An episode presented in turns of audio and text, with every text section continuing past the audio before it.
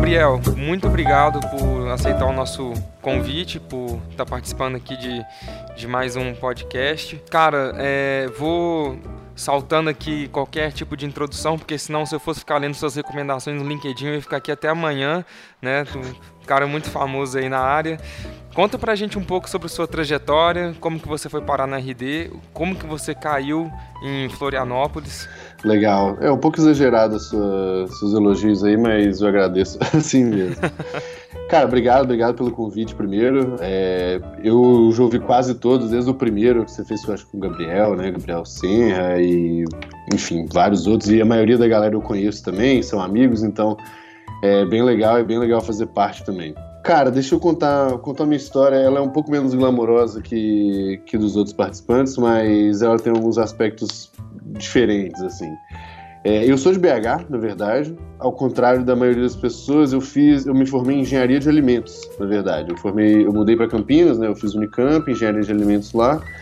E no meio do curso eu tive a oportunidade de, de fazer um estágio na Alemanha, num instituto de inovação e criação de negócios lá. E foi bem bacana, porque foi onde abriu um pouco minha cabeça sobre o mercado que eu estava de alimentos e outras possibilidades. Então esse instituto tinha uma pegada de educação empreendedora muito grande, já tinha impressora 3D em 2008, 2009 lá, é, já falávamos de design thinking há dois, três anos. Então coisas que, que foram aparecer mais fortes cinco anos depois aqui no Brasil já foram coisas que eu presenciei lá e felizmente abriu minha cabeça sobre, sobre esse mundo, né? E quando eu voltei para o Brasil, uns amigos estavam abrindo uma startup aqui, é, chama Empreendemia, foi bem, bem famosa na época, bem grande.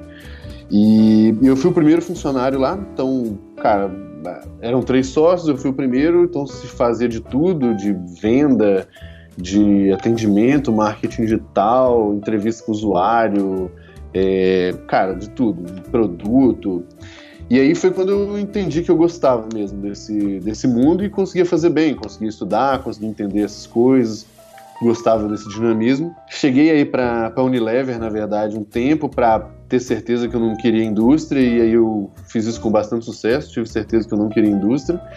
Voltei, voltei para a empreendemia e no fim ela recebeu um investimento, seed, né? E no fim não, não vingou. E quando a empresa estava no, nos seus finalmente, a gente já tinha uma relação próxima com a RD e o pessoal, os, os sócios lá me apresentaram para o Eric que o Eric foi o momento que a RD estava pegou a primeira grana, nem tinha, na verdade estava no processo final de, de, de pegar o investimento eu não queria voltar para a indústria, não tinha como ficar mais lá na, na, na empreendemia, e aí decidi vir para cá. Então foi meio que. Eu já fui, na verdade, teoricamente contratado como um growth hacker, mas o... isso em 2013, né? Fui o vigésimo funcionário aqui na RD. E o Eric mesmo falou: cara, sei lá se esse negócio vai funcionar. Você topa, se der errado, top para vendas? Top. Topa CS? Topando. Enfim. E aí eu vim. Eu fui o terceiro funcionário do marketing enfim, as coisas foram evoluindo, a gente pegou algumas rodadas, foi crescendo violentamente né, nos últimos anos. E em 2015 eu criei o time de growth, né, aqui na, na Resultados Digitais. E foi onde a gente, é, foi onde até eu consegui mostrar um pouco mais, né, foi onde eu consegui consolidar coisas aqui na RD, um pouco do conhecimento, um pouco de coisas que eu trouxe de fora. E, enfim, é mais ou menos essa, essa minha trajetória até agora. Estamos num ritmo bem acelerado de crescimento. Tem sido uma experiência bem interessante. Ah, cara, que legal. A gente conversou é, semana passada, eu acho, com o, o André, é, em meio às muitas viagens, algumas horas antes dele viajar para São Francisco. E foi muito legal também. É, provavelmente a gente deve, ele deve aparecer primeiro uh, do que você na nossa, na nossa lista. É, e é muito legal porque ele conta um pouco também sobre a história da RD, um pouco como, como ela cresceu e se complementa aí um pouco com o que você está falando, bem, bem interessante. É, cara, você acabou se tornando uma grande referência em, em crescimento, em growth, tanto que você está à frente hoje de um time exclusivo desse mesmo tema é, na Resultados Digitais. Você pode contar um pouquinho mais sobre a importância do growth hacking uh, estar presente na cultura de um negócio?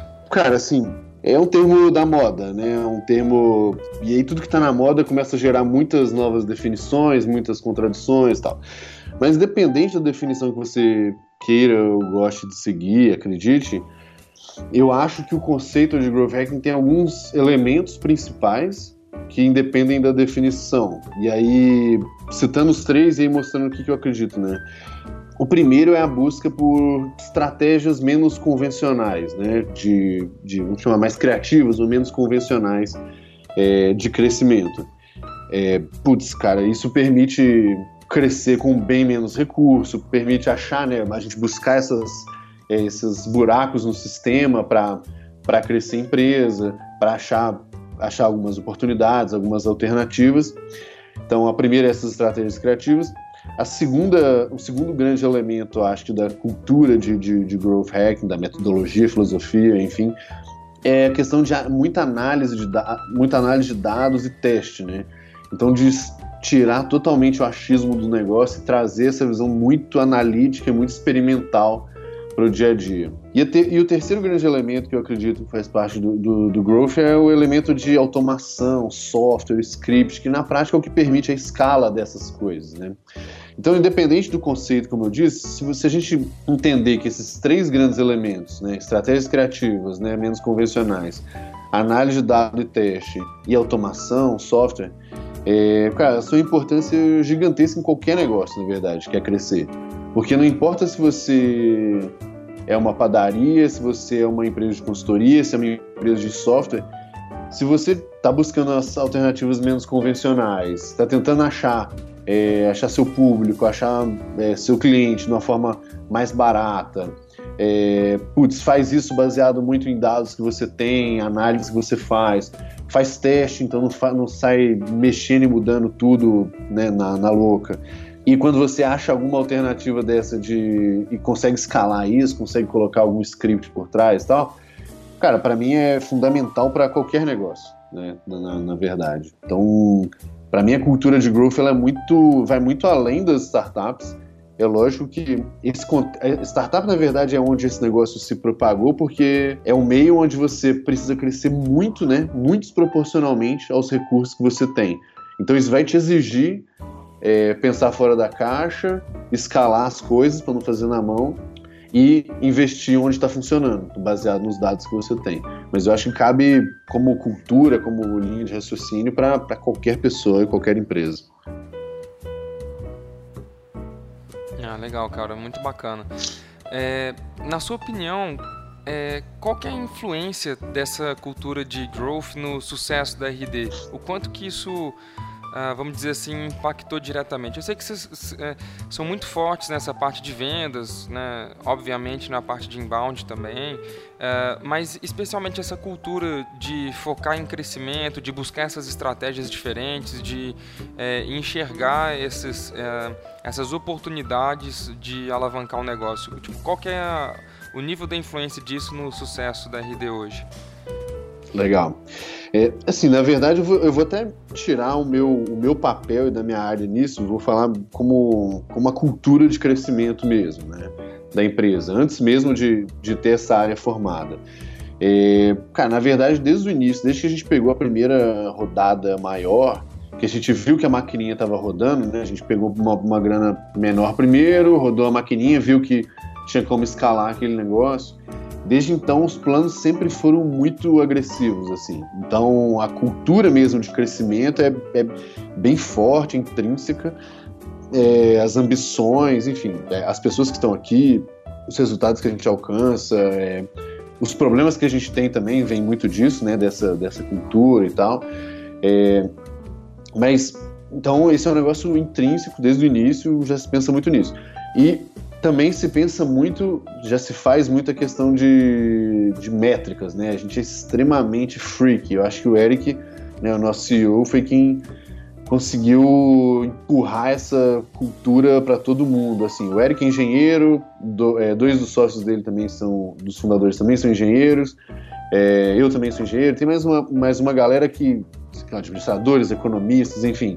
É, que conseguem ter bem essa cultura de métrica muito forte, então a gente é meio que obcecado mesmo com, com esse negócio, o que ajuda a tomar decisões muito, muito melhor, o que ajuda a investir onde está funcionando mais, a cortar investimento onde em algum canal que a gente testou e não funcionou. Então isso acho que é é, é fundamental. Agora, o que eu acho que o meu time em si, o que eu trouxe para a RD contribuiu, e eu acho que teve um aspecto super positivo, é, além do papel, o nosso time de growth está dentro do time de marketing, tá? É, tem algumas organizações que estão mais transversais, outras que estão em produto, enfim. Mas a nossa está dentro do time de marketing. Mas uma coisa que a gente conseguiu meio que exportar para as outras áreas, e eu particularmente tenho bastante orgulho, é a cultura de experimento, na verdade. Então, o nosso framework de experimento, modelo de reunião, é, é, como modelar o experimento, hipótese, passo a passo, até o, a ferramenta que a gente usa, isso, isso a gente criou e o time de produto meio que pegou e está usando na rotina deles. Vendas já fez muitos experimentos seguindo a mesma lógica. CS fez experimento a mesma lógica. O administrativo financeiro fez experimento usando a mesma lógica. Então eu acho que foi nesse ponto de vista eu acho que foi um, uma cultura super positiva de testar, medir, é, antes de sair implementando coisas que vêm na cabeça. Isso eu acho que a gente teve um impacto, um papel super importante. É, mas faz parte também do nosso processo de aprendizagem, né? A gente hoje a gente acredita em alguma coisa e a gente vai conhecendo cada vez mais outras coisas e com o amadurecimento do nosso entendimento, é, olhando para trás, a gente às vezes até fica incrédulo com aquilo que a gente acreditava no começo, né? Em primeiro lugar, eu queria agradecer demais, né, por você ter separado um tempo. Eu sei que é, as coisas são muito corridas, a nossa vida é corrida pra caramba e é, você tá com, com criança, que também é um, um, um, super desafio. Eu tô com vontade de fazer um, um, uma temporada de podcast só com quem tá com um menino pequeno para contar o, o desafio dobrado que é é, empreender, trabalhar nessa velocidade louca e ao mesmo tempo conseguir dar, dar tempo de, de qualidade para a nossa família. Então, queria te agradecer muito por separar esse tempo. Eu sei que não foi fácil. Então, muito obrigado né, por separar esse tempo. O meu, meu desejo é que é, dê muito, mas muito certo tudo que você, é, vocês têm planejado aí, é, por um simples motivo extremamente egoísta, né? Para eu continuar aqui como um, uma bela de uma rêmora é, no tubarão, comendo um pouco do que vocês têm, têm aprendido aí. Então, sempre que você. É, isso é uma coisa que eu admiro muito que. que né, quando eu falo vocês, eu falo Eric, falo André, falo você, falo tantos outros é, de vocês que é, têm esse, essa disposição de compartilhar e de e de se abrir, né, trazer um pouco do, do aprendizado. Isso é super importante para outras pessoas, especialmente para mim. Então, mais uma vez aí, meu, meu muito obrigado, sincero, né, por ter separado esse tempo para falar aqui com a gente. Legal, mestre. Pô, eu que agradeço. Estou é, à disposição também. Quem quiser me mandar e-mail, perguntar alguma coisa, falar que eu estou totalmente errado, pode mandar. Pode ser para mineiro.resultadodigitais.com.br, chega para mim. É, cara, e, e do, da questão do, do empreendedores e pessoas, né, enfim, funcionários que, que são pais e tal. É, quando a gente estava grávido, eu fiz bastante benchmark, cara. Fiz bastante conversa com gente que tem alta performance, tem filho, e na prática eu tô vendo isso hoje que é, sim, é complexo, mas na prática você começa a ter muito mais foco, desperdiçar muito menos tempo porque você passa a ter um custo de oportunidade muito grande, né? Então, se antes você ficava no escritório um pouco depois do trabalho, ia jogar uma sinuquinha, beber uma cerveja e tal, porque é super legal. Cara, hoje eu tô, eu saio daqui, tô louco para ir para casa, para ficar com ela. E aí, às vezes ela vai dormir, e aí é mindfulness total, né? Fico com ela direito. E assim que ela foi dormir, eventualmente tem coisa para matar, volta a trabalhar, volta a focar no trabalho. E sei que eu não posso enrolar porque ela tem que ir pra escolinha de manhã, então não posso dormir tão tarde, enfim. É, é, é, bem legal, vale a pena essa série aí, essa série sua, porque você vai ver que a maioria vai defender que aumentou a produtividade depois. Que legal, que legal. É tipo aquela teoria do restaurante cheio e do restaurante vazio, né? O restaurante tá cheio, tem uma mesa só pra você sentar, você não larga a oportunidade, você pula nela, né? Exatamente. Se estiver vazio, cara, você fica lá dançando nas cadeiras do restaurante. É, é isso aí, cara. Prioridades e. É, é exatamente, é uma. Só uma questão de. Começa a ficar muito mais claro prioridade e propósito, assim. Então hoje quanto antes, entre aspas, eu trabalhava para tomar minha cerveja, cara, agora não é bem assim, né? Eu não posso não posso falhar antes em, em momentos que eu poderia falhar. Hoje eu acho que eu já não posso mais porque tem todo um contexto que, que exige uma performance, um retorno do meu lado, né? Enfim, funciona bem. Eu, eu recomendo todo mundo ter filho. E, e planejar o aprendizado. É isso aí. Legal, cara, legal. Cara, muito obrigado. Deixa aí um grande abraço. Espero que nos encontremos em breve. Você vem pro, pro RD On The Road aqui em BH? Vou, vou com certeza. Estarei. Tá, legal, legal. Eu vou deixar o link na descrição para todos os pros, pros eventos de vocês também e também é, pro RD Summit, se, se Deus permitir, estarei com vocês aí também. legal. Show, tá bom? Valeu. Obrigadão, obrigado. velho. Um abraço. abraço. Até mais. Tchau.